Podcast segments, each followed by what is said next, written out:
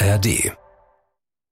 Talk mit Tees. Es ist eine Geschichte über sehr vielschichtiges Leid, was sie erfahren hat, über viel Gewalt in ihrem Leben. Es ist aber auch eine Geschichte über die Kraft des Lebens. Sie ist eine der letzten Zeitzeuginnen. Sie hat den Holocaust als Kind erlebt. Ja. Sie hat vier Konzentrationslager überlebt. Rebellion ging in dem Moment, als sie überhaupt konnte, sich gegen etwas zu wehren. Vorher hätte es für sie den Tod bedeutet. Ein Podcast von SWR3. Herzlich willkommen. Mein Name ist Christian Thees.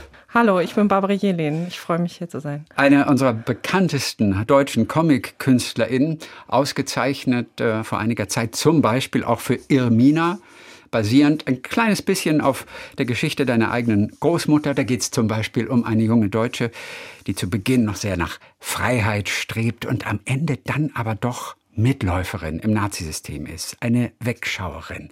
Eine der Graphic Novels, die so ein bisschen auch für Aufmerksamkeit gesorgt hat. Dann sagen wir erstmal herzlich willkommen. Vielen Dank. Heute Morgen schon gezeichnet? Irgendwas? Nein, das habe ich noch nicht geschafft. Ich war jetzt hier auf dem Weg hin. Aber das wäre schön gewesen. Zeichnen morgens ist immer ein guter Moment der Konzentration und so einem Innehalten kurz. Ich kann es empfehlen eigentlich. Du machst es also, wenn du zu Hause bist, entweder daheim oder im Atelier, machst es gleich morgens. Auch nur so aus Spaß. Ich mache es nicht. Ich habe einen schulpflichtigen Sohn. Wir schauen immer erstmal, dass wir morgen in die Gänge kommen und äh, in die Schule kommen. Und dann gehe ich ins Atelier. Und wenn es gut läuft, dann zeichne ich direkt los. Es ist wirklich die beste Art, den Tag zu starten. Aber auch das aktuelle Projekt dann. Also nicht irgendeine Fingerübung, sondern fürs aktuelle Projekt dann immer. Das ist mal so, mal so. Okay. Aber es ist schon so, dass natürlich so dieser künstlerische Beruf ist so wundervoll, mhm. aber natürlich beinhaltet der wahnsinnig viel Büroarbeit, E-Mails beantworten und so weiter. Das gehört bei uns genauso dazu wie überall anders auch. Es gibt jetzt ein ganz neues Projekt, das ist Emmy Abel, Die Farbe der Erinnerung. Es ist ein Werk, das nicht nur die Person, um die es geht, aber auch dich mitgenommen hat, ausgelaugt hat, wirklich alles von dir verlangt hat. Ich glaube, das können wir schon mal sagen, oder? Ja. Es ist die Lebensgeschichte einer der letzten Holocaust-Überlebenden, Emmy Abel, die ist heute 84, eine Frau, die wirklich alles ausgehalten hat. Gewalt durch die Nazis, ihre Eltern wurden ermordet, die Großeltern wurden ermordet. Sie ist dann auch noch durch eine, einen Pflegevater vergewaltigt worden. Sie hat lange nicht gesprochen. Dies ist ihre Geschichte und du hast sie über Jahre hinweg getroffen, immer wieder mit ihr gesprochen, ihr zugehört. Und man fragt sich ja, und das ist die Frage, die über allem steht, wie kann ein Mensch also etwas aushalten? Hat es trotzdem regelmäßig Momente des Glücks in Emmy Abels Leben gegeben? Also das ist eine große Frage, über die wir tatsächlich auch gesprochen haben. Ja. Also Emmy Abels Kraft ist, ist riesig. Also es ist auch eine Geschichte, es ist eine Geschichte über sehr vielschichtiges Leid, was sie erfahren hat, über viel Gewalt in ihrem Leben. Es ist aber auch eine Geschichte über die Kraft des Lebens, mhm. die sie eben über viele Jahrzehnte, äh, wo sie sich gestellt hat, diesen Erinnerungen. Glück ist, wie sie selber sagt, kein Wort, was sie für sich verwenden würde. Mhm. Das ist etwas, was sie einfach, wo sie sagt, da kann sie gar nicht drauf antworten. Okay. Auch nicht so in den kleinen Momenten. Oder hast du sie irgendwann mal erlebt, als du das Gefühl hattest, irgendwie, oh, ich glaube, die spürt gerade so etwas wie glücklich sein. Und wenn es nur eine Minute ist oder ein Augenblick. Ich möchte das für Sie nicht beantworten, aber ich, mhm. was ich sagen kann, ist, dass wir einfach äh, auch wahnsinnig viele Momente haben, wo wir gelacht haben und wo, wo wir eine, auch eine, ja, es war wirklich eine, es ist eine starke Freundschaft zwischen uns entstanden. Aber sie hat einen tollen, trockenen Humor. Sie ist eine, sie hat ein sehr liebevolles, äh, den Umgang mit ihrer Familie im Umfeld, ihren FreundInnen. Und ähm, sie sagt auch selbst, dass es äh, für sie eine auch ihrer Botschaften ist, dass sie äh, akzeptiere Menschen, die anders sind, bringe das Gute in die Welt, nicht das Schlechte. Also sie hat, finde ich, was ich sagen könnte, wäre einen Ort des Friedens und der Ruhe und der, der, der, der, der Zugewandtheit um sich geschaffen. Mhm. Wir werden die gleich noch ein bisschen kennenlernen. Aber in dieser Graphic Novel geht es jetzt nicht nur um Emmys Geschichte, aber auch eben den Entstehungsprozess und all die Gespräche, die ihr an unterschiedlichen Orten geführt habt. Du bist also selber immer wieder mit drin. Die aller, allererste Begegnung mit ihr. Wo fand die statt? Ja, das war, ich habe Emmy getroffen zum ersten Mal in der Gedenkstätte Ravensbrück. Mhm. Und das war auch, wir wurden dort einander vorgestellt. Also dieses ganze Kennenlernen war ähm, ist, ist Teil eines Projektes gewesen und auch immer noch. Das äh, es kommt von einer äh, von Charlotte Chalier, die ist eine wahnsinnig wichtige Person auch für unsere Begegnung. Die ist Professorin für Holocaust Studies and Human Rights in Kanada. Und die hatte die Idee, dass sie gesagt hat, jetzt die letzten Überlebenden davon, äh, welche, die das machen wollen, zusammenzubringen mit, mit Menschen, die zeichnen. Also Leuten wie mir, in den Dialog zu bringen. Und da wurde, das ging wiederum durch die Gedenkstätte Ravensbrück. Mhm. Also es sind wahnsinnig viele Orte und Stellen und Menschen, die hier geholfen haben, dieses Projekt zu sagen, was machen wir mit den Geschichten, den Erinnerungen der Überlebenden, wie erzählen wir die weiter, wenn die vielleicht nicht mehr sind. Und das ist bald soweit. Also sie ist das eine ist, der sie letzten ist, sie ist 86 noch, ne? übrigens inzwischen. Ach, sie ist genau, mittlerweile 86, genau, ja. Und genau, sie ist eine der letzten Zeitzeuginnen. Sie hat den Holocaust als Kind erlebt. Ja. Sie hat vier Konzentrationslager überlebt. Und was sie macht, eben seit 15 Jahren, das ist auch, man kann sich gar nicht vorstellen, was das auch für eine Arbeit, eine Aufgabe bedeutet, dass sie entschieden hat, sie spricht über ihre Erinnerungen mhm. zu jungen Menschen oder zu Menschen, ja. äh, internationalen Gruppen in, in der Gedenkstätte Ravensbrück. Deswegen sie war sie dort. früher im Lager war. Wo sie selber früher genau. im Lager. Und Deswegen, es fällt ihr auch heute nicht leicht, oder? Sie macht es zwar Nein, regelmäßig, aber auch heute noch, nach all ja. diesen Jahren. Nein. Trauma bedingt, dass man darüber nicht reden kann. Ne? Und diese Überwindung, dieses, also nicht die Überwindung des Traumas, aber die Überwindung der Sprachlosigkeit, die sie auch in der Mitte, in der Mitte ihres Lebens eigentlich in, in einer Form des Zusammenbruchs konnte sie nicht mehr weiter. Und sie hat angefangen, eine Therapie zu machen. Sie hat angefangen zu sprechen in Schritten und auch noch nicht über alles und erstmal im vertrauten Rahmen. Und wir haben uns da getroffen in Ravensbrück und ähm, da war sie auch, da ist sie sehr eingebunden und sehr beschäftigt. Sie hat sehr viele Menschen dort, auch die sie kennen und die sie, die sie sehr schätzen. Und wir hatten anderthalb Stunden und da war unsere erste Begegnung. Was war dein erster Eindruck von ihr? Saß die am Tisch oder wo? wo oder? Sie saß, ja, sie saß und sie ist, ähm, sie ruht in sich. Okay. Sie ruht in sich. Sie, sie ist freundlich, aber auch, auch mit Distanz ja. Und das war, hat eigentlich uns immer so begleitet, dass wenn sie was sagt, ist das, diese Worte sind sehr, die sind sehr präsent und sehr, also sie redet um nichts herum. Die mhm. sind klar. Sprache war für uns ja auch immer ein Thema, weil wir, ich, sie spricht natürlich Hebräisch. Sie lebt in Israel heute. Sie spricht Niederländisch, weil sie kommt aus den mhm. Niederlanden. Sie spricht gebrochen Deutsch und sie spricht gebrochen Englisch. Und tatsächlich haben wir uns auf Englisch unterhalten. Wir haben uns aber auch immer wieder in verschiedenen Sprachen unterhalten. Ich kann leider kein Hebräisch. Auch auf Deutsch? Auch auf Deutsch, okay. genau. Englisch war für uns die Sprache der Bege unserer Begegnung allerdings. Und ich habe wirklich auch diese ersten Sätze, ich habe ja alle Interviews aufgenommen, äh, sind viele sehr direkt in das Buch eingeflossen. Sie wollte ja zuerst eigentlich nicht. Sie wollte oft auch eigentlich nicht sprechen. Ein Comic, eine Graphic Novel, wie auch immer man das nennt, da war sie natürlich auch erstmal skeptisch. Und dennoch habt ihr euch Schritt für Schritt über Bilder angenähert. Also du hast einfach mal gezeichnet und hast dir etwas gezeigt. Annäherung durch Bilder und nicht vor allem erstmal durch den Dialog. Was ist da so ein schönes Beispiel? Was hast du gezeichnet? Was hat bei ihr irgendeine Seite auch angeschlagen? Wir konnten uns über diese Zeichnungen, wenn sie etwas geschildert hat, konnte ich das aufskizzieren. Und das hast du gleich vor Ort ja. gemacht dann auch schon. Gleich schon mal oder ab und zu mal so eine Skizze. Das habe ich meist wirklich als eher als nein, ich habe zugehört. Okay. Mhm. Ich habe zugehört und ich habe Fragen gestellt. Wir hatten Zeit und mit diesen Aufnahmen unseres Gesprächs habe ich gezeichnet. Also ist natürlich sehr beschäftigt haben uns auch in der Darstellung die Erinnerungen äh, an die Lager, an die, an, an die KZs. Und über das Wort ist ja, die, die Sprache ist ein Medium, das zu erzählen, das zu erinnern.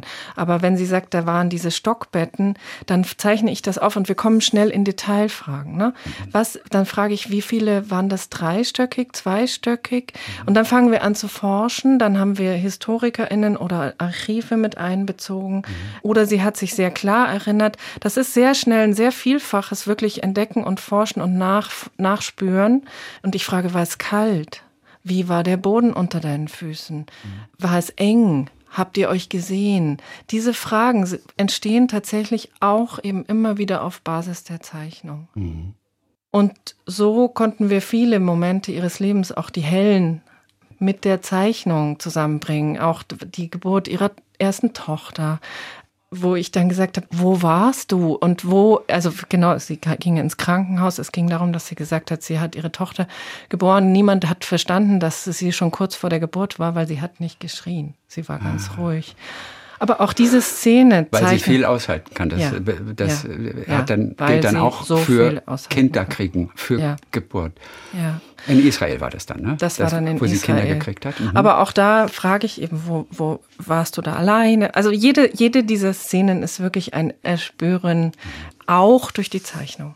Was dann auch gut funktioniert hat, sie hat ja dann irgendwann auch sehr, sehr vertraut, hat sich aber auch immer wieder, das sehen wir auch in deiner Geschichte, auch Auszeiten genommen. Ne? Dass sie gesagt hat dann, ich gehe jetzt Fernsehen. Ja.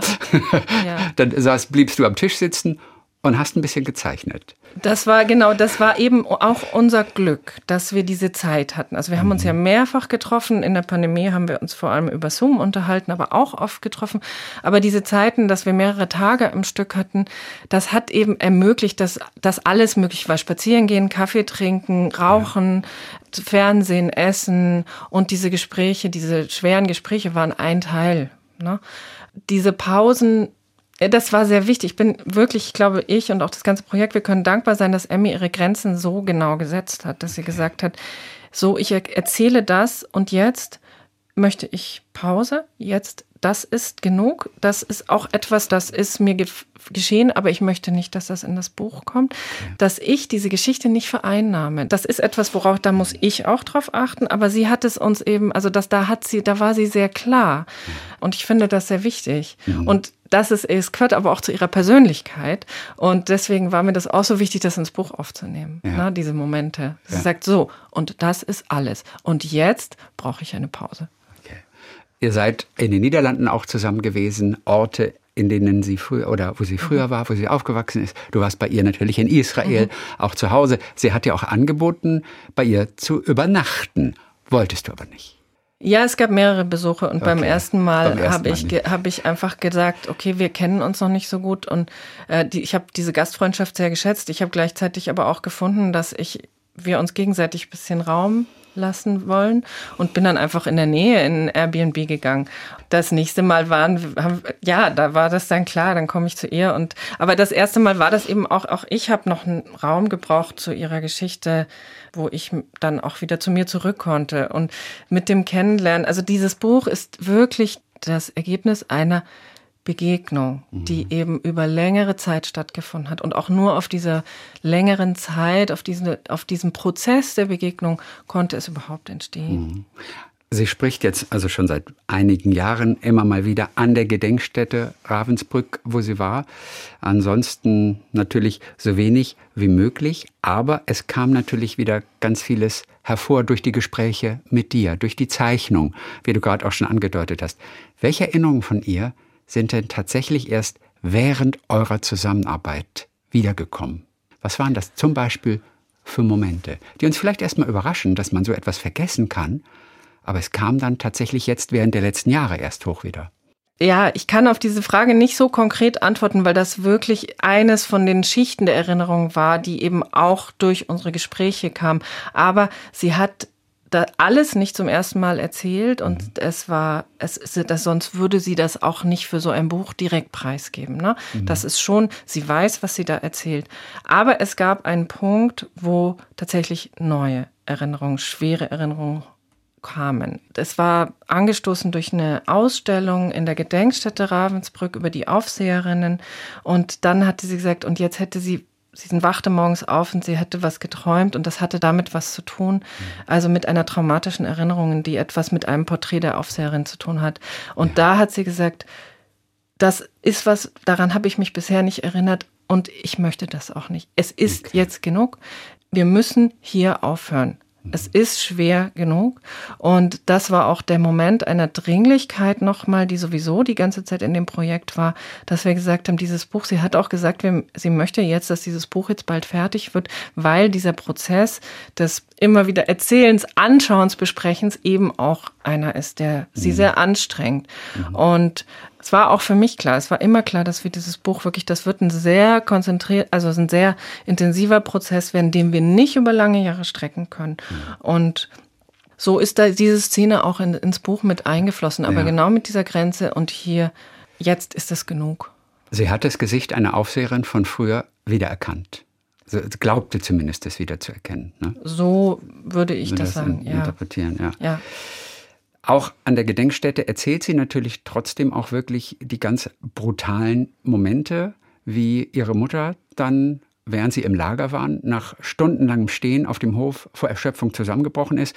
Und sie, das kleine Mädchen, hat sich nicht getraut, zu ihr zu gehen, zu der Mutter, die auf dem Boden liegt, weil sie wusste, wenn ich zu ihr gehe, dann erschießen sie mich.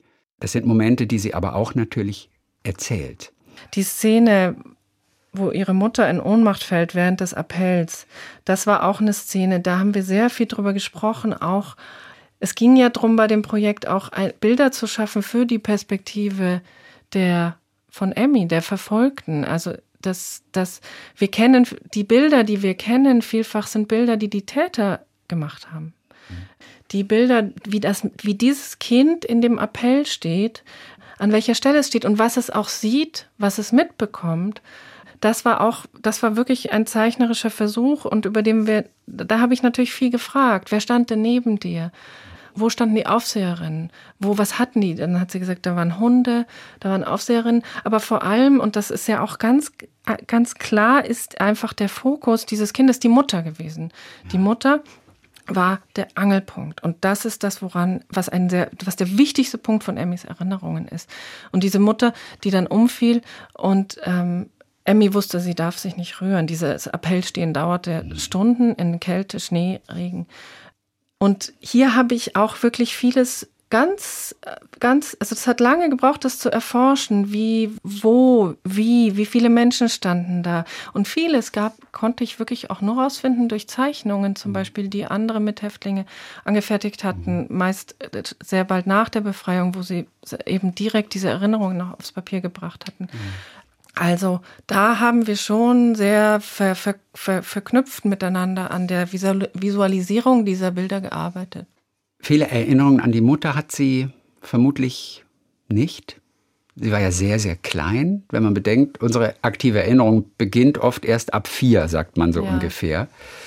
Ja, aber sie war, trotzdem ist die Mutter ähm, einfach eine ein unglaublich wichtige Person in ihrem Leben. Sie hat ihr auch das Buch gewidmet. Mhm. Ich glaube, das ist etwas sehr Wichtiges für sie, dass sie eine Zeit in ihrem Leben hatte, wo sie die Mutter erinnert hat, in einer guten Zeit, in einer mhm. Bindung. Ja. Ja. Das hatte sie. So, diese Erinnerung hatte ja. sie. Und dann kam die Zeit der Deportation und des Chaos und des Leids. Aber das davor hatte sie. Es gibt einen Gegenstand, der sie noch an ihre Mutter erinnert. Und zwar der Löffel. Ja, sie hat das sehr klar gesagt. Das war auch wieder eben, wo sie so eine klare Sprache hat, dass sie sagt, das ist der Löffel, das ist fast das Einzige, was ich direkt noch habe. Sie hatte den nach dem Krieg von einer überlebenden Tante bekommen, die den noch gerettet hatte. Und sie hat, sie hat gesagt, und dieser Löffel, den hat sie berührt, also meine Mutter berührt, und nun berühre ich ihn. Mhm. Was ist es für ein Löffel? Ist es ein, so ein Zuckerlöffel eher oder ein Suppenlöffel? Nein, das ist wirklich so ein silberner, äh, verzierter Löffel. Ein kleinerer. Ja, ein Zuckerlöffel, ein Zuckerlöffel, ja. Den sie aber nicht benutzt. Nein, den, nee, legt sie, der, der, den stellt sie auf den Tisch, der liegt sie in der Schublade, ja. aber es ist einfach wichtig, dass der da ist. Sie mag das Wort Überlebende nicht, Emmy. Ja. Hat sie dir erklären können, warum?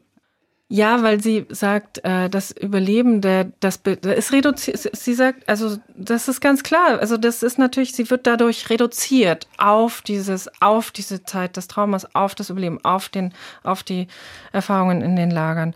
Ähm, und sie sagt, ich möchte kein Mitleid. Mhm. Ich, sie hat überlebt, sie, die Arme, der Arme. Ähm, ich möchte nicht bemitleidet werden. Ich mhm. weiß, dass ich stark bin. Mhm. Emmy ist eine richtige Type, aber was dir wahrscheinlich auch zwischendurch einfach gut getan hat zu sehen, dass sie eben nicht jetzt nur so das Opfer ist, aber das ist eine Frau, die steht auch trotz allem wirklich im Leben und hat diesen trockenen Humor, raucht wie ein Schlot, oder? Ja. Also, also, also sie ist da durchaus auch rücksichtsvoll damit. Ich habe das einfach, für mich war das nicht schlimm. Ich rieche das ganz gerne. Also, und insofern war dieses Rauchen immer auch Teil der Gespräche. Mhm. Ähm, und das war auch wichtig, weil sowas natürlich auch immer Pausen gibt und irgendwie ein ein, eine Struktur und ähm, genau, es ist auch ja wichtiges Teil des, wichtiger Teil des, der Bilder geworden. Die, ja. Oder? Ja. ja. Sehr, sehr schön auch die Szene, wo du von außen fragst, irgendwie, willst du auch ein Glas Wasser? Und sie sagt, ich trinke nie Wasser, ich trinke nur Bitterlemon. Und ist es wirklich so? Sie trinkt wirklich nur Bitterlemon? Ja, sie trinkt natürlich auch Tee und Kaffee, okay, aber an kalten Getränken, nee, das ist, äh, hat sie auch, ja, das ist tatsächlich so. Okay. Ja. ja. Nein, sie ist eben eine sehr, also sie ist eine, eine sehr besondere Person und, äh, und ist darin einfach sehr, ja, sie hat mit einer großen Selbstbehauptung und das fand ich wichtig. Deswegen haben wir dieses längere Buch ja auch gemacht, weil es eben genau das, was sie selber sagt, nicht reduziert zu werden auf dieses, das ist die Überlebende und wir erzählen jetzt ausschließlich die, die mhm. Jahre dieses Überlebens. Das ist ja ein wichtiger Teil des Buches, aber eben zu sagen, ja, und da gehört eine ganze Person dazu und dieses, diese Erfahrungen haben etwas, einen Einfluss auf ein ganzes Leben. Sie bedeuten aber auch eine, einen Umgang und eine Kraft mit diesen Erinnerungen, die sie eben auch hat und das zusammenzuzeigen. Das ist nicht trennbar. Ihr Verhältnis zu Deutschland ist in, in, gewisser Weise gestört. Sie geht zwar regelmäßig nach Ravensbrück, das liegt in Brandenburg, und ähm, klärt dort auf und erinnert und erzählt. Aber es gibt auch diese kleine Situation, die du auch gezeichnet hast im Buch. Da sagt sie, immer wenn ich nach Deutschland komme, dann habe ich das Gefühl, ich muss etwas stehlen. Und zwar so ganz belanglose Dinge, oder? Was waren das so Schraubhaken für ja. Bilder, um die an die Wand zu hängen? Ja. Ne? Ja. Weil sie auch danach gefragt wird. Äh, wie zum Beispiel, warum das? Naja, das ist äh, ganz klar, das ist eine Form wirklich, dass sie sagt, äh, das ist eine, das ist natürlich symbolisch, aber das ist eine Form des, des, der Rache. Hm. Also, dass sie sagt, ich, ich, also, beziehungsweise der Selbstermächtigung, ne? Das sind natürlich winzige. Deswegen, sie muss selber drüber lachen und sie, sie sagt auch, ich mache das übrigens heute nicht mehr. aber, aber, dass sie einfach, äh, äh, sie ermächtigt sich damit zu sagen, so und ähm, ich wehre mich. Und und das sind das sind kleine Akte, die genau. Also, Kleine Akte ja. der Rebellion. Ja, Denn sie ja. ist ja auch so eine, so also glaub, Rebellin Rebellion, ist sie immer ja. gewesen, auch in ihrem Leben. Ne? Rebellion ne? ist für sie ein wichtiges Thema. Und Rebellion ist natürlich, also das ist natürlich, äh, als sie, als sie im Holocaust war, ist Rebellion nicht möglich. Ne? Also sie, Rebellion mhm. ging in dem Moment, als sie überhaupt konnte, sich gegen ja. etwas zu wehren. Mhm. Vorher hätte es für sie den Tod bedeutet. Ja. Das heißt, es gibt ja im Buch die Szene, wo sie im Kinderheim nach der Befreiung die Vorhänge anzündet, weil sie sagt, es gab immer nur Fisch und ihr hat der Fisch nicht geschmeckt. Aber da steckt natürlich ganz viel mehr dahinter. Es war der erste Moment, wo sie sich gegen irgendetwas wehren konnte. Mhm. Und diese Bilder sind, finde ich, also sie sagt, ich war, ich bin eine Rebellin. Und das ist etwas, was sie bis heute in ihrem Wesen hat, ähm, was sehr nachvollziehbar und ja auch sehr stark ist. Wo hat sie denn später noch als Erwachsene dann auch rebelliert? Also jetzt abgesehen davon, dass sie auch äh, gestohlen hat, als wirklich ganz, ganz kleine Akt der Rebellion. Also ich finde, dass das ist einfach, das zieht sich ganz generell durch, durch ihre Person im Umgang mit dem, wie sie als Zeitzeugin auch auftritt und wahrgenommen wird und was sie da von sich gibt. Also zum Beispiel, dass wir sind letzten Sommer mit dem ersten Buch auf Lesereise gegangen. Also wir haben zwei bis drei Veranstaltungen ja. gemacht. Es gab vorher schon mal ein Buch, Aber ich lebe, drei Illustratorinnen, ja. glaube ich, alles, haben drei Geschichten von eben Überlebenden des Holocaust gezeichnet. Ein Buch, das auch sehr prominent ausgestellt wurde in, ja. in, in Buchhandlungen. Mir ist es, ich habe es selber nicht gelesen, aber ich habe es so oft gesehen, weil es sehr prominent ausgestellt wurde. Aber ich lebe. das ne? ist eben, das ist sozusagen der, der, auch der Grund unseres Kennenlernens gewesen. Und die Seiten, die ich für dieses Buch gemacht hatte, sind jetzt auch in dem größeren Buch drin. Ja, das sind nur so- 40 gewesen, ne? 40 Seiten genau. und jetzt aber wirklich die sind's ganze Geschichte nochmal. 190. Mhm. Und wenn sie da ist, dann äh, ist es einfach auch hier wieder, das ist sehr klar. Also sie sagt dann, ich setze mich aufs Podium, ich setze mich neben dich, aber ich beantworte keine Fragen. Und das ist, äh, ja, das ist einfach Mhm. eine Art der Setzung, wo sie sehr klar macht, also bis hierhin gehe ich, aber mehr könnt ihr auch nicht bekommen. Also sie hat eine kleine, kleine Passage gelesen, ne? Ja, das hat genau, sie gemacht, genau, genau. aber keine Fragen. ja, genau. Ne? Aber gelesen war, also Ja, ja. würde. Amy hat auch erzählt, manchmal wollen Deutsche mit ihr besonders befreundet sein. Das mag sie nicht immer. Hast du dich selber plötzlich so ertappt, dass du das Gefühl hast, oh Gott, ich möchte dieser Frau nah sein, ich möchte mit dieser Frau befreundet sein. Und dann sagt sie so einen Satz. So ist das mit den Deutschen manchmal. Die wollen gerne gut mit mir befreundet sein. Das finde ich aber nicht immer gut. Ja, ja, also du hast das im Bild gesehen. Ne? Ich habe das ein bisschen anklingen lassen, dass natürlich dieser Moment auch äh, bei mir da wichtig war. Also in der ganzen Begegnung natürlich. Also zu über, also einfach sich bewusst zu machen, worum geht es?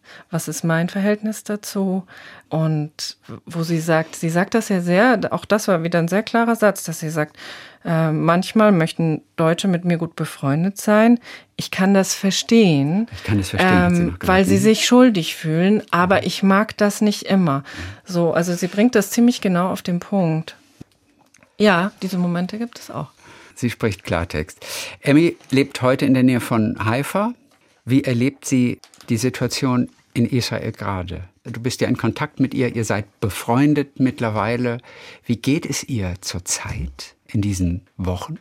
Also ist der Zufall wollte es, dass ich Emmy besucht hatte jetzt im Oktober. Ah, im Oktober. ne? Ähm, Anfang Oktober. Wir hatten gerade das Buch fertiggestellt und der vorletzte Tag, als ich dort war, war der 7. Oktober. Das heißt, also Emmy lebt in einem Ort, an dem es nichts geschehen ist, wo es sehr sicher war. Weit genug von der Ähm, Grenze Weit genug weg. weg, Mhm. aber natürlich äh, haben wir das durchs Fernsehen mitgekriegt und die ganze Familie war da und es war schockierend. Und der, es war sowieso geplant gewesen, dass wir am nächsten Tag nach Berlin fliegen. Und zwar, dass ich sie begleite. Also ich flog zurück und äh, sie kam mit, weil sie zur Gedenkstätte zu einem Workshop wollte. Und das haben wir auch gemacht. Also da gingen die Flüge ja alle noch. Und dann sind wir da zurückgeflogen. Und das ist einfach sehr bestürzend für sie. Also sie ist, äh, seitdem sie ist jetzt hier, sie ist nicht zurückgegangen bisher. Sie ist mit bei Freunden und Familie und man kann sich vorstellen, wa- was das für sie bedeutet, dass jetzt wieder ein Ort nicht in Sicherheit ist Und das auf absehbare Zeit. und Also dass nicht sie, dass sie auch Zeit, nicht weiß, sagen. wie es weitergeht. Ja. Ja. Zumal Sie sich ja auch, glaube ich, ehrenamtlich und so ganz viel auch um palästinensische oder Kinder von Palä palästinensischen Familien gekümmert hat, die Ja. auch noch einen Bezug dazu hat. Und das wird jetzt quasi dieses ganze Projekt torpediert. Also sie hat sich in ihrem ganzen späteren Leben, als sie dann nicht mehr gearbeitet hat, äh, sehr viel ehrenamtlich betätigt, wirklich um anderen zu helfen. Also sie hat äh, palästinensische Kinder über die Checkpoint ins Krankenhaus gefahren. Das war ein langjähriges Projekt. Sie hat mit äh, Vergewaltigungsopfern hat sie beraten. Sie hatte selbst ein Pflegekind, eine Pflegetochter, auf die sie sehr stolz ist, die auch inzwischen erwachsen ist und selber Okay. Kinder hat, also zusätzlich zu ihren eigenen Töchtern. Aus Äh, Palästina. Nein. Nein, das nicht, in dem Fall das nicht. nein. Ähm, ähm, und sie hat äh, in, in Gefängnissen Menschen Hebräisch beigebracht und sie hat Geflüchteten geholfen. So, das hat sie über die Jahre, das war ihr immer wichtig, das zu machen. Ja. Ihr wart beide froh am Ende, dass das Projekt dann irgendwann ein Ende hatte, denn, denn ihr konntet beide nicht mehr. Die Farbe der Erinnerung. Emmy Arbel noch vorneweg. Barbara, du hast Illustration studiert in Hamburg. Unter anderem oder nur in Hamburg? Ich weiß gar nicht. Also vor allem in Nur Hamburg? in- nur äh, in Hamburg nur in sogar. Hamburg. Wann hast du gemerkt, dass man durch Bilder richtig toll erzählen kann? Dass Bilder ganz oft auch mehr können als Worte. Und mit Worten kann man schon ziemlich detailliert beschreiben eigentlich. Deswegen überrascht erstmal so eine Aussage wie, man kann mit Bildern Dinge machen, die man mit Worten nicht machen kann. Wann hast du das gemerkt? Naja, also ich habe immer gern gezeichnet. Das war auch was, was meine Eltern sehr gefördert haben. Dafür bin ich auch sehr dankbar. Aber also nicht aber, sondern ich bin dafür sehr dankbar, die einfach immer wieder sich wahnsinnig gefreut haben über Bilder und so. Das ist schon total wichtig. Ne? Ähm, ich habe aber irgendwann auch gemerkt. Was hast du gemalt früher als Kind? Vor allem? Ach, ich glaube, so wie andere Kinder. Äh, also. Häuser, Pferde, äh, mhm. alles, was so, also das, das war, war Landschaften, aber. Es gibt nichts Schwereres als Porträts, Pferde zu zeichnen. Super schwer, super Oder? schwer. Aber gefällt dir auch schwer. Ich habe neulich ja. mit, mit Flix gesprochen, den du ja. vielleicht kennst. Ne? Ja. Der kann ja alles zeichnen, aber er sagt, Pferde kann ich ah, nicht ah, interessant, zeichnen. Interessant, ja. ja. Ich würde da klischeehaft tatsächlich äh, noch andere, also sowas wie Autos oder so sagen, aber gut, das Ach, ist jetzt genau. Aber ähm, nein, ich, letztlich Menschen. Menschen sind immer die größte Herausforderung zu zeichnen, die größte Übung, Porträts. Aber ich habe ähm, dann irgendwann den Punkt gehabt, dass ich gemerkt habe, so und was bedeutet mir das eigentlich, das Zeichnen? Und das, da war, das ging schon richtig Richtung Erwachsenwerden. Okay. Das und, hast du dich gefragt als Kind, als Jugendliche schon. Oder im Studium? Nö, als ich, nee, also, also ich überlegt habe, ob ich das studiere. Okay. Ist das denn was, was ich, worin man ganz geschickt ist und was irgendwie schön ist? Mhm. Oder ist das auch was, was, was wirklich für mich eine Wichtigkeit hat? Und das war schon auch ein längeres Herausfinden. Okay. Was ist das, weshalb für mich das äh, eine Sprache ist? Und im Studium habe ich, ich hatte schon alles Mögliche probiert, Illustration und auch, auch, man lernt ja auch Layout und so. Und dieses Comic-Erzählen war eine große Entdeckung, dann die ich vor allem durch die Anke Feuchtenberger, die Professorin, damals war immer noch ist, einfach eine wahnsinnig starke Künstlerin, die das sehr toll vermittelt hat, dass wie, wie man eben dieses Erzählen mit diesen Elementen Zeichnung und Sprache, Sprechblase, Dialog und so weiter, aber wie man, wie stark das künstlerisch und, und experimentell eben auch versucht werden kann, das geht wahnsinnig nah. Ne? Das hat wirklich eine starke Kraft, diese, diese Form der Erzählung. Und da habe ich angefangen damit. Also Comics gelesen habe ich immer, aber dieses Comics zeichnen, was, das, was ich damit machen kann, wie ich auch erzählen kann, eben, also dass ich Autorin bin, das entwickelt sich. Das war jetzt ja vor 20 Jahren. Mhm. Das entwickelt sich seitdem. Und es gibt viele Möglichkeiten, viele verschiedene, also Möglichkeiten des Ausprobieren, kurze Form, lange Form. Ich habe auch Comic-Strips gemacht, also so ja. die einen Gag in vier Bildern. Mhm. Ähm, und, und aber eben diese Möglichkeiten da auszuprobieren und es gibt wirklich da noch ganz viel zu entdecken. Gag in vier Bildern ist schwer? Super schwer. Gag in vier super, Bildern. Super schwer. Großen Respekt vor allen, die das äh, können. Ähm, also so eine Mini, das ist eine Mini-Dramaturgie. Ne? Also du hast eine Einladung, einen Höhepunkt, eine Fragestellung und eine, eine, einen, einen überraschenden Schluss. Das ist komprimiertes Geschichtenerzählen. Und das sind vier Bilder. Ja. Wie geht man da vor? Also bei, bei, vielleicht kannst du dich an, ja. an einen Strip mit vier Bildern erinnern an dem man mal ganz gut zeigen ja, kann. Ja, ich, ich nehme mal einen, weil das ist, ähm, also ich hatte, ich habe ein Jahr lang für die Frankfurter Rundschau gezeichnet über was, was mir nahe liegt, nämlich eine Rike habe ich erfunden, eine Person, eine, eine, eine, eine Frau, die Illustratorin ist. Also ein alter Ego, aber die ja. hat lauter verrücktes Zeug auch erlebt da, also ich komme immer übers Zeichnen. Also meine Ideen kommen nicht im Kopf, sondern ich zeichne was und dieses Zeichnen befördert die Ideen. Okay. Zeichnen ist suchen, forschen, rausfinden und überhaupt kreativ sein. Ne? Ja. Also ich skribbel dann Sachen und ich habe Rike beim Rennen gemalt, beim mhm. Joggen. Dann habe ich ihren Pullover gemalt und dann habe ich Streifen auf dem Pulli gemalt und dann rannte Rike schneller. Und dann hatte ich plötzlich diese Idee, und das kommt wirklich durchs Zeichnen, dass, dass ihre Streifen im Pullover werden zu, sie sagt dann, ich muss rennen, ich muss noch schneller rennen, noch schneller joggen. Und diese Streifen ihres Pullis werden dann zu Bewegungsstreifen, die bleiben aber dann tatsächlich in der Luft stehen. Mhm. Also die werden Wirklichkeit im Bild. Das ist halt das, was die Zeichnung machen kann. Ne? Ja. Also, und sie rennt halt so schnell, dass diese, diese hinten, diese Streifen in der Luft stehen bleiben und dann mit Geräuschen so auf den Boden fallen. Das war so ein ganz, es war ein ganz schöner kleiner, ja. eine Mini-Geschichte. Ne? Wo ich eben diese, diese, diese, diese Zeichensprache benutzen konnte. Ja, genau. Ja. Deine Bilder sind ja oft wirklich sehr, sehr kunstvoll und vielschichtig. Und ich glaube, da ist Buntstift dabei, da ist Aquarell dabei. Das ist also eine unglaubliche Mischung. Es ist oft sehr dunkel. Düster könnte man auch sagen. Es gibt ja nochmal Orangetöne, es gibt Grüntöne. Also da wird es dann ja auch wieder heller. Aber du liebst die Dunkelheit. Ich weiß nicht, bist du ein Nachtmensch? arbeitest du nachts und gehst erst um drei Uhr morgens ins nein, Bett? Nein, nein, das nein, nein, das äh, mache ich schon lange nicht mehr. Dafür bin ich zu alt. nein, ich glaube, das sind. Äh, ich würde nicht sagen, dass ich mich für die Dunkelheit interessiere. Ich interessiere mich für, für Widersprüche, Ambivalenzen und Dinge, die Fragen stellen, solche Sachen. Und da ist natürlich das, die Graustufen oder diese Zwischentöne eine wichtige Farbe. Aber es war mir schon auch im aktuellen Buch ganz wichtig, dass es diese dunklen Erinnerungen, die, die tatsächlich auch in ganz faktisch dunklen Orten spielen, also da ist mhm. kein Licht, ja. das meine ich. Aber schon auch immer wieder zu kontrastieren mit der Farbe und der und und und der Helligkeit. Also man nur so sieht man ja auch die beiden Lichtstimmungen. Ja. Aber es ist zeichnerisch auch immer was. Ja, ich habe viel früher mit Kohle, äh, mit, mit, mit Graphit gezeichnet. Das mache ich nicht mehr. Ich würde auch sagen, dass das nicht immer so ist. Ich habe auch ja Kinderbücher gemacht mhm, und so und dass das vielleicht auch bei einem nächsten Projekt nicht so ist. Mhm. Aber, aber, aber so bei Irmina, der Sommer ihres Lebens, ja. also zwei der ja. wirklich ganz großen, ja. auch erfolgreichen Bücher, da ist immer ganz viel, das ist ganz viel Dunkelheit. So. Ja, ja diese Themen, das ist eben so, diese Themen, man, man, es ist ja nicht so, dass man jedes Mal wieder sagt, so, und jetzt äh, suche ich, jetzt, jetzt setze ich mich hin und suche ein, entscheide, welches Thema jetzt kommt, sondern Themen kommen einem entgegen und man, sie interessieren einen und man nimmt sie. Ähm, oder man, man, man, äh, sie erfordern einen heraus auch. Und nach Ermina gab es eben auch viele wirklich Menschen, die auf mich zugekommen sind mit unfassbar spannenden Themen. Also zum Beispiel Goethe-Institut Israel, die mich beauftragt hatten mit einer Biografie über Hannah Maron, die äh, größte Schauspielerin Israels, die auch vor den Nazis flüchten musste als Kind, weil sie äh, in Be aus Berlin kam. Ja. Ähm, Von der ich noch nicht gehört hatte vorher. Dabei ist sie die, die äh, bei Pünktchen und Anton, ja. diese ganz ursprüngliche Verfilmung von, ja. äh, von Kästner, äh, äh, da ist sie mit dabei. Sie ist das erste Pünktchen, ne? ja, das es überhaupt gab.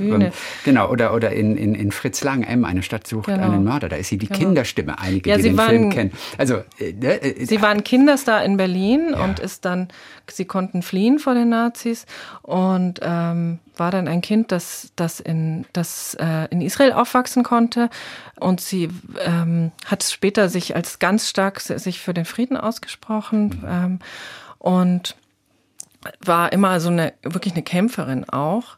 Und das war eben aber auch genau das Ansinnen. Du sagtest, du kanntest sie vorher nicht. Das war das Ansinnen dieser, dieser Überlegung, dass man eine Biografie macht, die eben auch das Andenken an sie, also sie starb jetzt vor mittlerweile, glaube ich, sieben Jahren, mhm. dass man das Andenken an sie oder dass man diese Geschichten behält. Die extrem für Frieden eingetreten ist, ja. der dann aber wirklich Schreckliches passiert ist ein Attentat in, in München, ja. Terroranschlag und ja. hat dort ein Bein verloren. Ja. Ne? ja. Also was für eine Biografie auch schon wieder. Ja, das sind eben, also das ist das, was mir immer wieder entgegenkam, Biografien von Frauen, also sehr unterschiedlich, ne? wo es Brüche gab in dem in den Leben und ein, ein Umgehen damit und ein, also das, das ist schon das, was mich interessiert auch. Färbt so eine Biografie wie die von Hannah Maron, färbt die auf dein eigenes Leben ab? Gehst du anders aus dieser Arbeit plötzlich hervor? Ähm, und wenn es nur der Blick auf die Welt ist. Ja, natürlich. Ja, also, also das natürlich. Aber ich meine auch so richtig extrem, dass man ein bisschen anders denkt und mehr kennt, das ist ja klar. Aber ich, glaube, ich glaube, was daran wichtig ist, ist einfach dieses Zeichnen immer und das, das Arbeiten über Menschen ist einfach, ich lerne wahnsinnig viel. Also mhm. ich, natürlich, ich spreche mit Menschen, ich lerne über die Geschichte, ich lese mich ein, aber auch das Zeichnen selbst ist einfach eine Annäherung. Ich komme näher an Themen, an Menschen und das ist diese Arbeit, ne? Mhm. Und ich glaube, das könnte aber auch jede Autorin, jeder Autor so unterschreiben, dass dieses Tun, eine Beschäftigung mit der Welt ist natürlich. Aber verändert es auch dein Verhalten im Leben? Verhältst du dich anders plötzlich nach so einer Arbeit dann? Ich würde sagen, natürlich, das ist das, das, das, das, also eine, die, das ist ein großer Teil meines Lebens, diese Arbeit, und natürlich beeinflusst die mich. Ja. Und ich hoffe, dass sie diesen Mut, den viele dieser Frauen jetzt gezeigt haben, ähm, Emmy oder Hannah Maron oder sowas, dass mir das auch, ich denke da schon viel drüber nach, dass ich das, da, ne, diese, diese Lehre aus diesen Geschichten ja. ähm, zu sagen, ähm, für sich einzustehen, ja. mutig zu sein, ähm, nicht nicht zu schweigen, diese Dinge ja. äh, für sich selber wo, mitzunehmen. Das war, Emina war das natürlich ein ganz großes Thema. Die Biografie einer, einer deutschen Frau, die aus Nazi-Deutschland weggeht und dann am Ende doch Mitläuferin wird, die weggeschaut hat, einen Nazi geheiratet hat, einen Architekten, die von ihren moralischen Vorstellungen dann später abgerückt ist. Und man fragt sich natürlich, wie konnte das passieren? Diese Frau war am Anfang so anders und wollte selbstständig sein und hat Freiheit geliebt. Und wie konnte das aus ihr werden? Und wir alle fragen uns dann natürlich auch irgendwie, hätten wir eventuell auch geschwiegen? Wären wir auch Mitläufer geworden? Die Antwort, die wir alle geben wollen, ist, nein, uns wäre das nicht passiert. Ich bin sicher, dem Großteil von uns hätte das durchaus locker passieren können. Wie ist es bei dir? Wie hast du es selber für dich dann definiert? War für dich immer klar, ich wäre nie mitgelaufen, ich hätte mich definitiv anders verhalten? Nein, das war natürlich die Fragestellung dahinter. Ja. Also Emina war schon mal noch mal eine ganz spezifische, das war ja wirklich eine Fallstudie sozusagen, also mhm. zu sich anzugucken anhand der Quellen, die meine Großmutter hinterlassen hatte, aber auch anhand von ganz viel mehr Recherche, die ich da gemacht hat. Und du hast Eben, die Sachen richtig im Koffer gefunden, oben auf dem Dachboden so, oder? Das ich habe die wirklich unterm Schrank gefunden. unterm Schrank ja, ja, genau. Das war natürlich nur ein Teil, aber das waren wirklich diese grundlegenden Dokumente, die mir diese Frage gestellt haben, wie, wie, wieso hat sich diese Frau, die eigentlich andere Möglichkeiten gehabt hatte, na? Ja wieso ist die da dann mitgelaufen und hat weggeschaut? Also es ist ja eine, schon eine Studie übers Wegschauen, wie sich ihr Blick verengt ähm, aus einer aus einer ganz großen äh, Sach, also aus einer ganz großen Palette von Gründen, die da da ist natürlich eine Angst dabei und und eine auch teilweise ein Nichtwissen. Mhm. Aber da ist eben auch Bequemlichkeit dabei, Karrierewillen und eine eine große Form von von von ähm, sich anpassen, mhm. den leichteren Weg gehen. Und das, das ist was, was ich wirklich versucht habe, eben Schritt für Schritt da rauszufinden und das mitzuzeichnen. Mhm. Und natürlich, natürlich stellt das die Nach auch nach heutigen Entscheidungen und nach, wo schauen wir weg. Ich habe Emina noch weiter erzählt, also auch was bedeutet es, wenn man später, also nach dem Krieg, weil als sie eine ältere Dame ist, wenn sie auf ihr Leben zurückschaut mhm. und wo ist da denn noch dieser Teil des Wegschauens, des nicht wahrhaben wollens oder eben auch dann eine Form des, der Reflexion? Mhm. Das war, das habe ich über drei Jahre gemacht, das Buch. Das war schon, also das war ein wichtiges, eine wichtige Arbeit. Wenn man drei Jahre an so einem Buch arbeitet, denkt man nach zweieinhalb Jahren, ach, jetzt will ich auch mal was anderes machen ja, wieder? Klar. Schon. Das, ja, dann wird es richtig mühsam.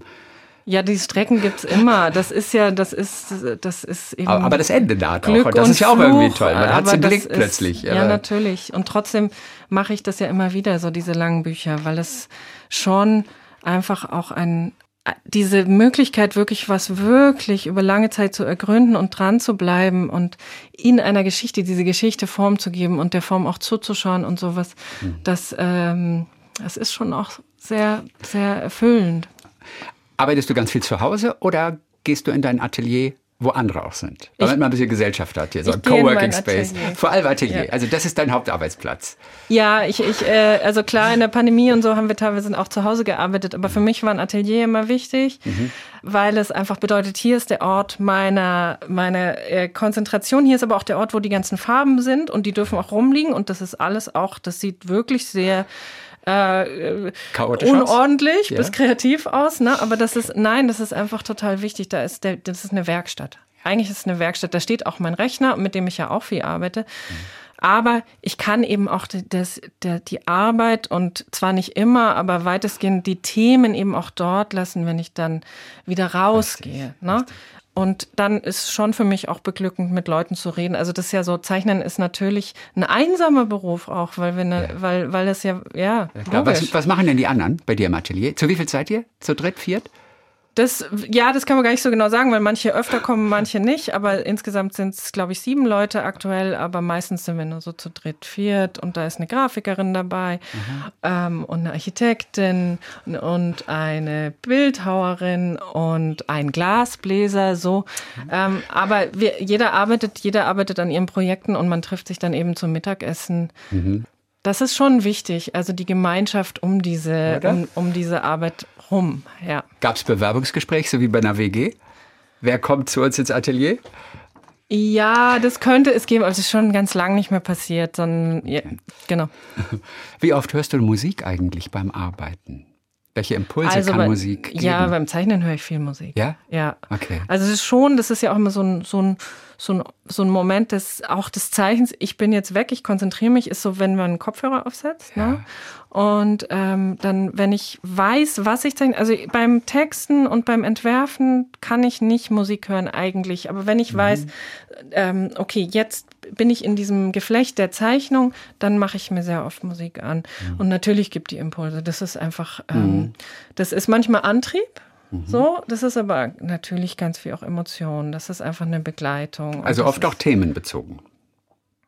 Oder gar nicht, die Musik, dass sie dich in eine hm. gewisse Stimmung bringt? Nein, ich glaube, die Stimmung, die Stimmung habe ich schon, aber sie, sie, ich würde sagen, sie bettet das so ein bisschen ein. Sie okay. begleitet einen, es ist eine Begleitung. Und ich, also Musik, die man beim Zeichnen hört, die ist, die erinnert man natürlich sehr intensiv. Ich weiß auch, wenn ich Musik höre, weiß ich, ah, das ist die Musik, die habe ich gehört, als ich vor 14 Jahren Gift gezeichnet habe oder sowas. Welche Musik ähm, hast du da gehört bei Gift? Jetzt kommt. Das ist aber jetzt mein Gehirn, was mir das Schnippchen schlägt. da müsste ich jetzt kurz nachschauen, aber ich, äh, genau, ich, ich weiß noch genau die Situation. Was man, ich höre natürlich Hörbücher auch. Okay, ne? sogar das. Das ist, also das geht auch nur an bestimmten Stellen, aber das mache ich dann auch, wenn ich, wenn es dann wirklich so eher an das Ausmalen geht und so, mhm. höre ich Hörbücher und ich kann oft noch sagen, an welcher Stelle ich welche Texte also das verflicht sich. Gedanken und Zeichnung, das ist so schön. Die verflechten sich wirklich so, wie man Gerüche zuordnet zu, zu, mhm, zu Erinnerungen von, von wann anders. So ist das mit dem, mit, ver, ver, ver, verflechten sich diese Erfahrungen. Ja. Was hast du letzte Woche gehört? Was ist auf deiner Playlist drauf aktuell? Ich höre zurzeit immer wieder super gern Hochzeitskapelle. Das klingt lustig jetzt erstmal. Das ist aber ein Ableger ähm, von The No Twist, die mit akustischen Instrumenten, also auch wirklich Blasinstrumenten, sehr melancholische Musik spielen, sind auch sehr Deutsch? leise sind Musik. Ja, ja, The genau, no Twist? genau. Ah, okay. Aber sind auch so, haben sich so internationale okay. Verflechtungen. Ja. Und das ist so eine, das ist, äh, das ist wirklich eine Musik, die, die geht mir also gerade zum Zeichnen passt die wahnsinnig gut, ähm, die wenig Worte hat und Melodien, die einen nicht überfallen. da mache ich mir, den höre ich mir daher gleich mal an. Ich will auch Hochzeitskapelle ja. hören. da hast du auf jeden Fall. Die, die heißen so, weil die, weil die zum ersten Mal haben sie sich einfach zusammengefunden und auf einer Hochzeit gespielt. Deswegen heißen sie so. Barbara Jelin, wir haben dich ein bisschen kennengelernt ja. mit deiner Arbeit. Irmina ist eine ganz große Graphic Novel. Der Sommer ihres Lebens gab es auch vor einiger Zeit. Die Geschichte einer Physikerin, die sich im Seniorenheim fragt, hm, ob sie wohl ein erfülltes Leben hatte. Mit einem Autor zusammen, mit Thomas von Steinecker. ja, der auch Stockhausen letztes Jahr gemacht ja. hat mit äh, David von Bassewitz. Bassewitz. Siebeneinhalb Jahre haben die dran gesessen Wahnsinn. an dem Buch. Wahnsinnsbuch. Siebeneinhalb ja. Jahre. Und es kommt noch ein Teil zwei, ja. für den sie nur vier Jahre brauchen wollen. Stockhausen, auch ganz toll. Und äh, Hannah Maron, hast du uns auch erzählt, vor allem eins, dir selber treu. Dir selbst sei treu. Mhm. Genau, so heißt diese Graphic Novel. Mhm. Und dann eben dieses ganz neue Werk, Emil Abel, die Farbe der Erinnerung, die Lebens- und auch Kindheitsgeschichte einer ja, Überlebenden des Holocaust. 86 ist sie heute alt und hat die letzten Jahre mit dir daran gesessen und hat erzählt immer wieder. Herzlichen Dank für heute und das nächste Projekt, auch wieder eine interessante Biografie oder sowas, wieder eine interessante Frau. Ich mache jetzt erstmal eine Pause. Auch gut. Die habe ich mir richtig gesetzt jetzt, dass ich Zeit habe zu schauen, was kommt als nächstes. Bis bald wieder. Barbara Jelin. Vielen Dank, dass ich hier sein durfte. Vielen Dank. Mit Tees.